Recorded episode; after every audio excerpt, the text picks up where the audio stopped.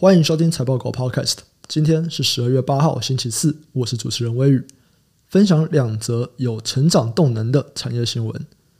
第一则新闻，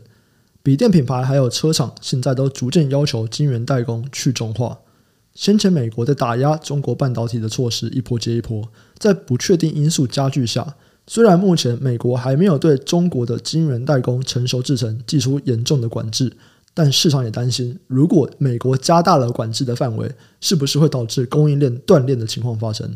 也因为这样的担忧，近期笔电的品牌厂还有车厂就纷纷要求成熟制成的 IC 要转单至非中系的厂商，甚至定出明年非中国制造的 IC 要达到一定的比重，如果没有达到，那我就不采用了。根据市场的消息指出，这波大规模要求晶圆代工去中化，主要是先由 Dell 还有惠普来先实行，而且台湾的一线笔电品牌厂已经跟进了，另外车厂也有开始导入相关的机制。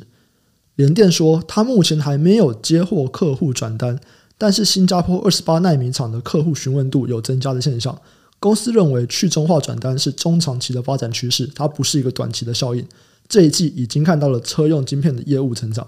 立基电董事长黄崇仁提到，车用晶片有八成来自于二十八纳米以上的成熟制程，公司势必会跟着受惠。如果接下来这个转单效应有持续的发酵，晶圆代工厂本身赚不赚先不说，至少卖铲子的、卖他们设备的这些公司应该都是会赚的。相关的概念股就有晶圆代工、晶片制造，还有半导体设备。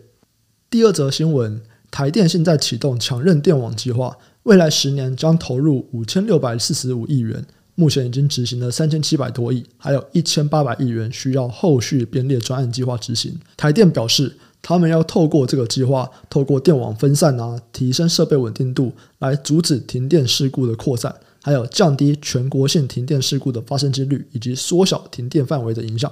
目的就是要杜绝大规模的停电再发生。这整个计划参与的公司很多，那我们就一间一间公司来讲。华晨说，他们接获了台电强韧电网计划的标案。目前在手订单超过五十亿元，亚力取得了强韧电网计划中低压开关的订单，加上高科技业的不断电系统，目前在手订单是七十亿元。东元结合国际储能龙头 Fluence，今年四月以二十六亿元拿下台电龙潭超高压变电所储能设备系统的统包工程，预计明年可以完工启用。大同参与台电两百六十万具低压智慧型电表的竞标。合计取得了十七点八亿的订单，预计在二零二三、二零二四年分批交货。市电原本每年供应台电电力的变压器产品大概有六万台，那在强韧电网的计划下，预计未来每一年出货量可以多三成。